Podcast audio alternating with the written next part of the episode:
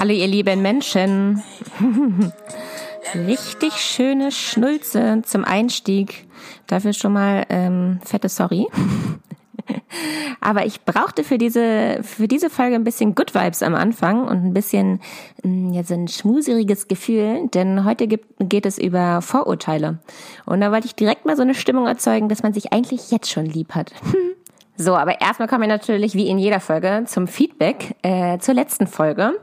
Und ich habe es mir schon gedacht, dass bei dem Thema ähm, die Landwirte sich bei mir melden. Und Leute, so war's. Es war so, dass es sogar so dringlich war, dass man mich, während man das Podcast, also meine Podcast-Folge hört, äh, mich schon kontaktieren muss, um mir zu sagen, was ich da äh, nicht genau äh, ähm, richtig beschreibe.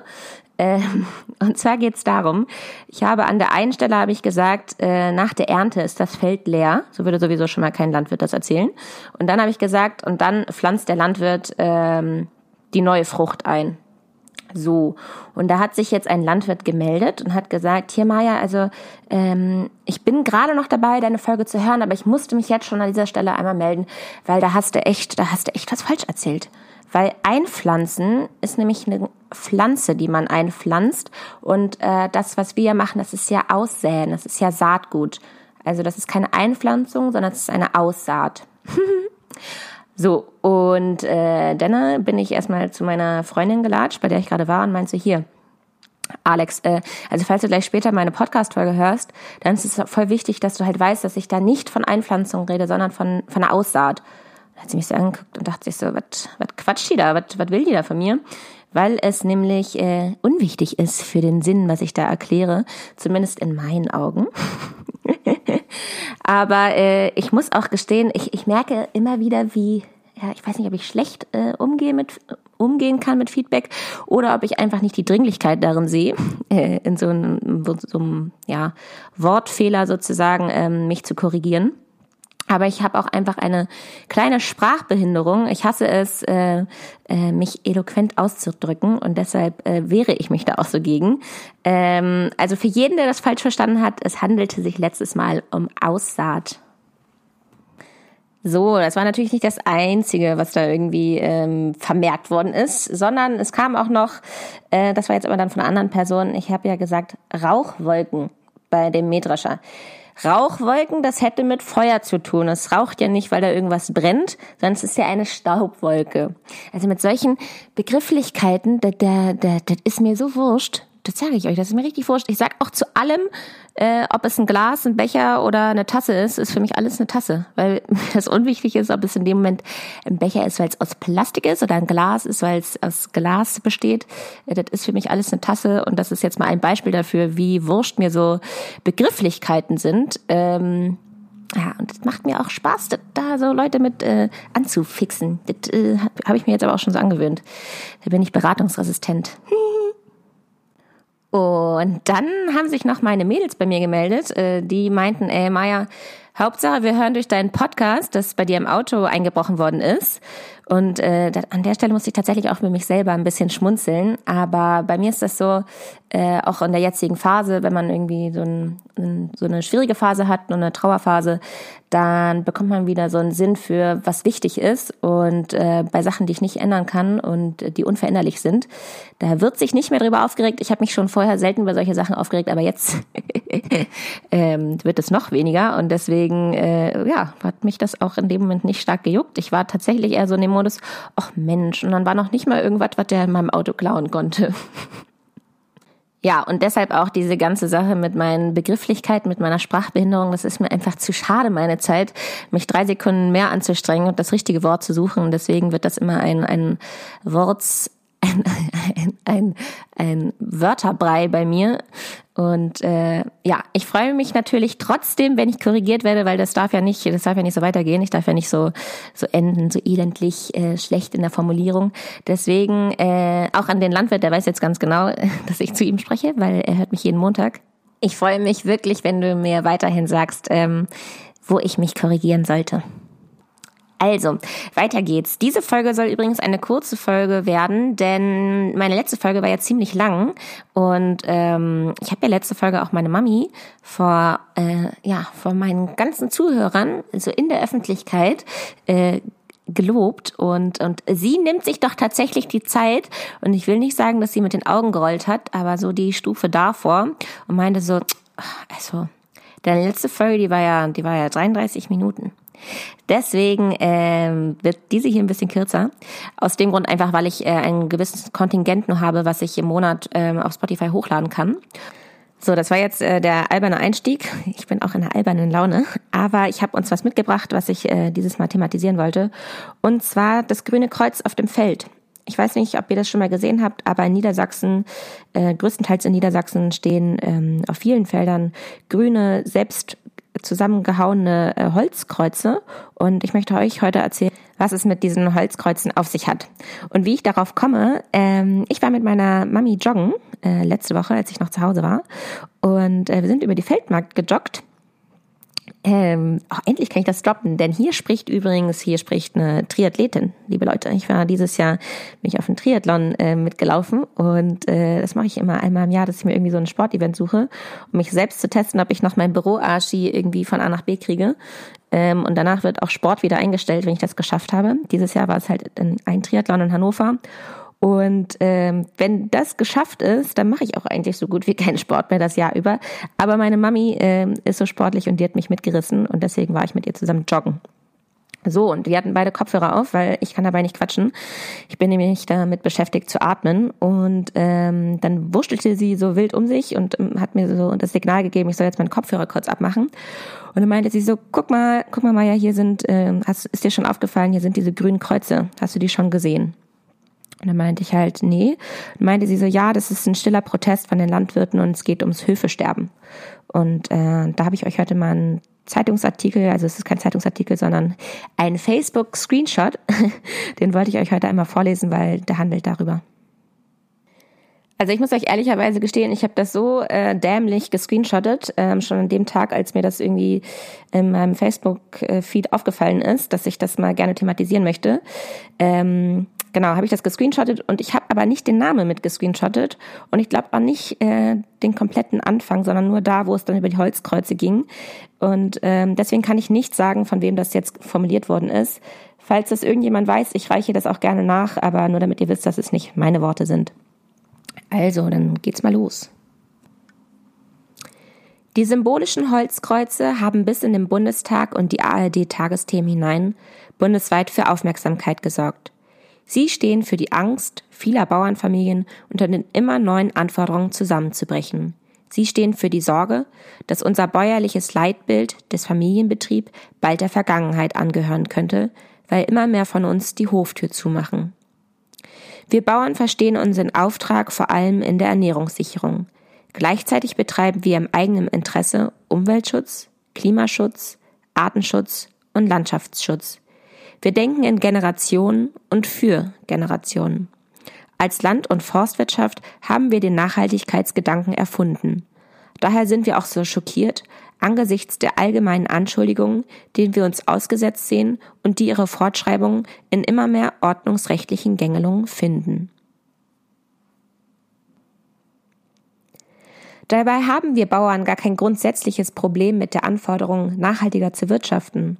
Warum sollten wir etwas verhindern wollen, was unsere eigenen Lebensgrundlage schützt und unseren Tieren ein besseres Leben ermöglicht?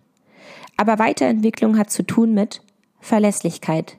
Wenn ich heute als Landwirt eine halbe Million Euro in einen neuen Stall investiere, möchte ich sicher gehen, dass sich nicht morgen schon die Anforderungen wieder ändern und ich alles teuer neu umbauen muss. Aber Weiterentwicklung hat zu tun mit Wissen. Wenn ich etwas verbessern will, muss ich als Landwirt auch wissen, wie es anders gehen kann. Hier braucht es an einigen Stellen auch einfach etwas mehr Zeit für Forschung und Entwicklung. Die nächste Verschärfung herbeizuführen, wenn die letzte noch nicht mal Zeit hatte zu wirken, empfinden wir als Zumutung, so wie es aktuell beim Düngerecht passiert. Aber Weiterentwicklung hat zu tun mit Geld. Und hier fehlt häufig die Bereitschaft, im Laden auch mal das etwas teurere bio oder regionale Produkte zu kaufen. Diese Widersprüche können wir nur zusammen auflösen, Gesellschaft und Landwirtschaft gemeinsam. Wir verurteilen dabei im Übrigen auch Hetze und Randale, die einige Berufskollegen aktuell gegen landwirtschaftskritische Äußerungen und Strömungen heraufbeschwören. Als Landwirte müssen wir ganz im Gegenteil bereit sein, Kritik zuzulassen und gemeinsam zu überlegen, was wir wollen und können. Gleichzeitig müssen wir uns als Landwirtschaft auch Gehör verschaffen, weswegen wir auch mit den niederländischen Berufskollegen mitfühlen, die am Dienstag auf die Straße gegangen sind.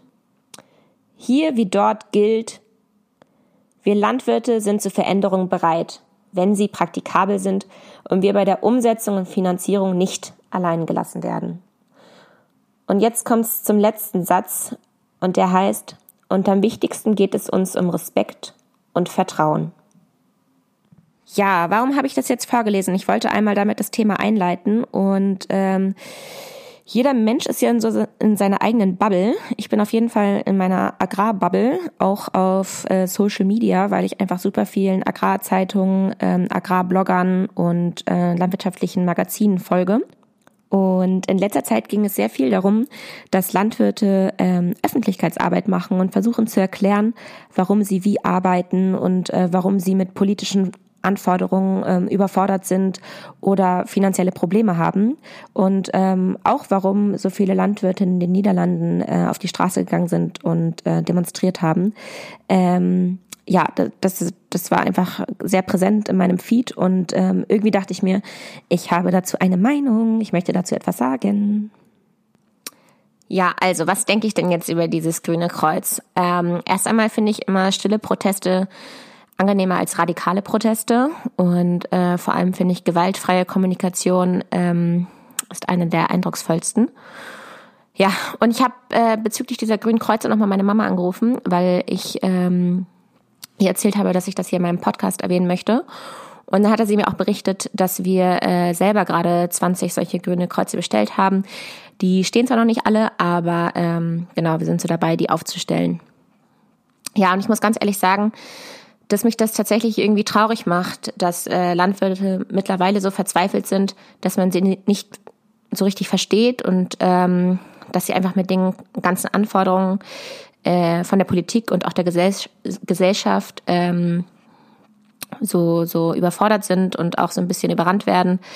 Und vor allem, dass es einfach in der, in der schnellen Zeit nicht möglich ist, wie das jetzt verlangt wird ähm, denn es gibt bestehende Systeme und aus denen kann man nicht so schnell ausbrechen, weil ähm, das ein, eine ganz große Kette ist, die da aufeinander folgt.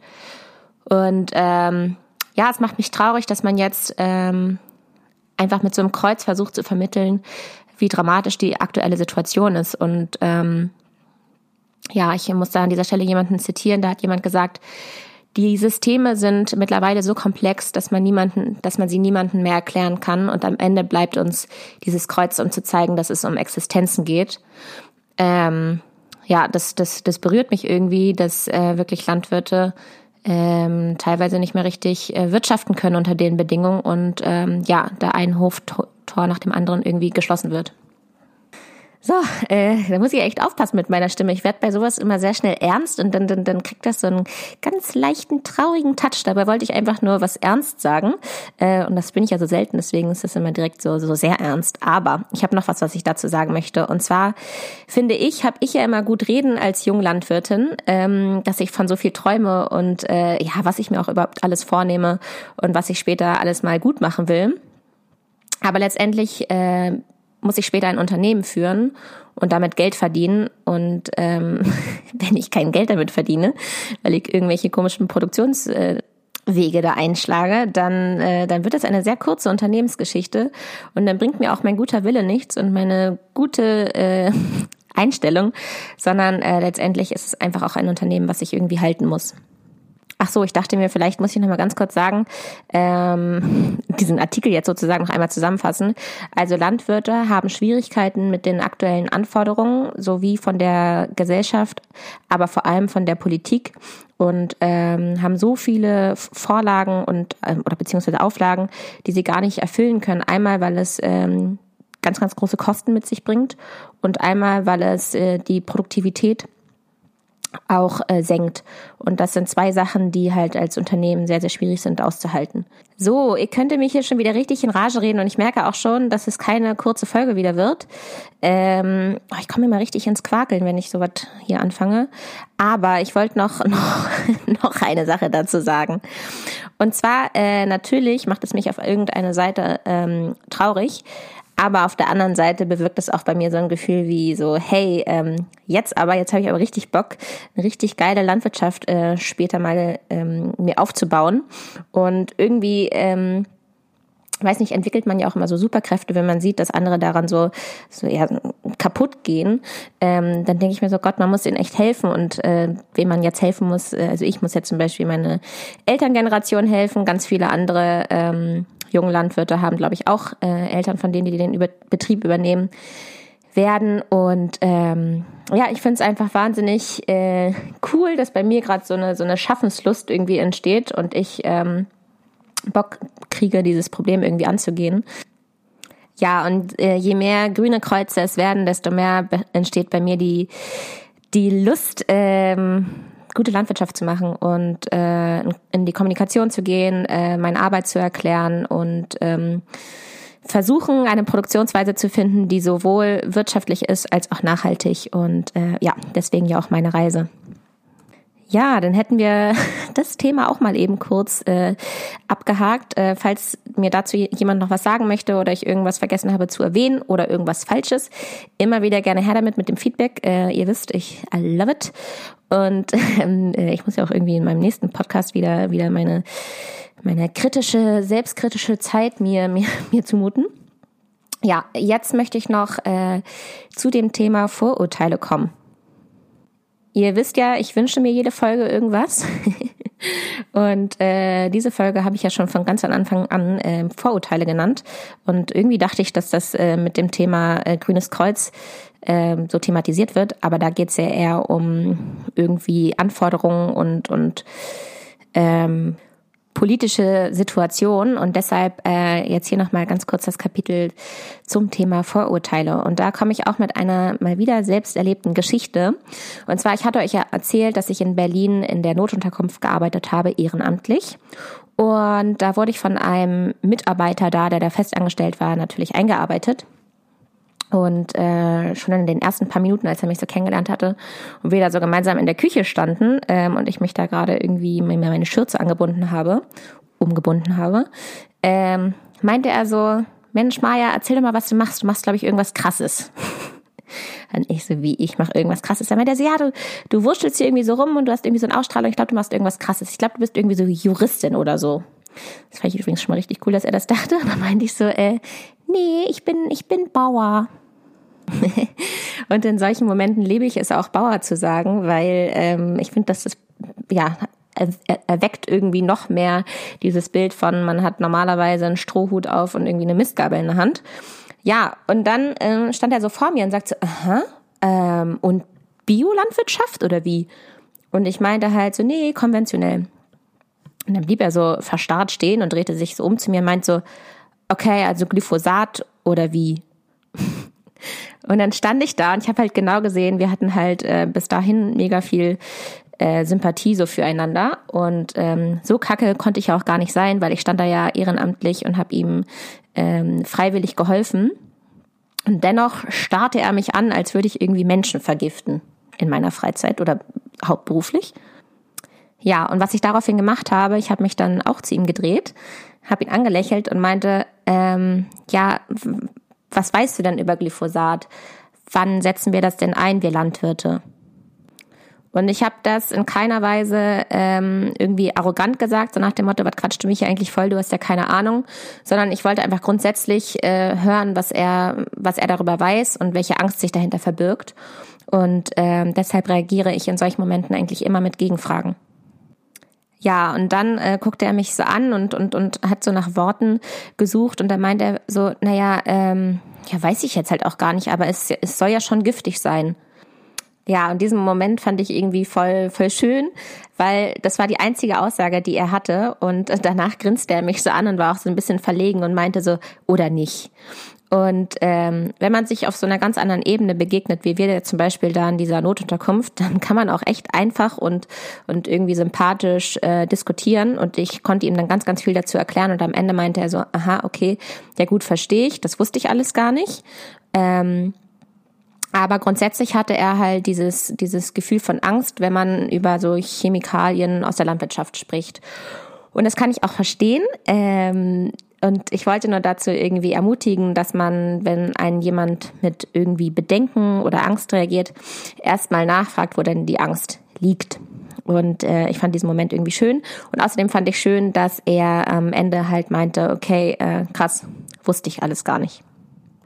Ja, aber natürlich stößt man nicht nur auf Vorurteile ähm, oder Ängste in der Notunterkunft, sondern auch äh, in ganz anderen Momenten im Alltag. Und da äh, ist es manchmal dann doch nicht so einfach zu diskutieren, weil schon beide Fronten so verhärtet sind.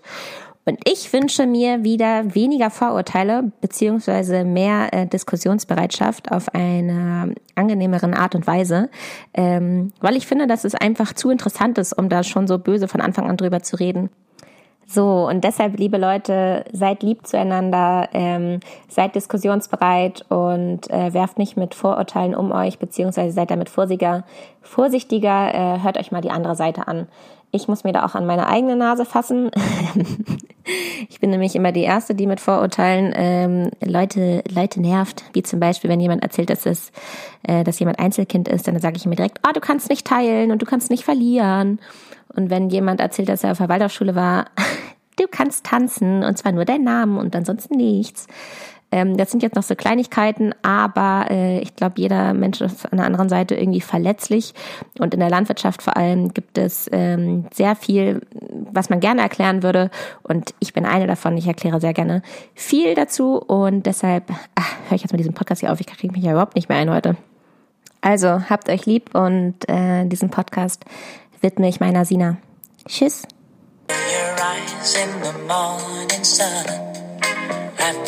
Touch me in the pouring rain. And the moment that you apart.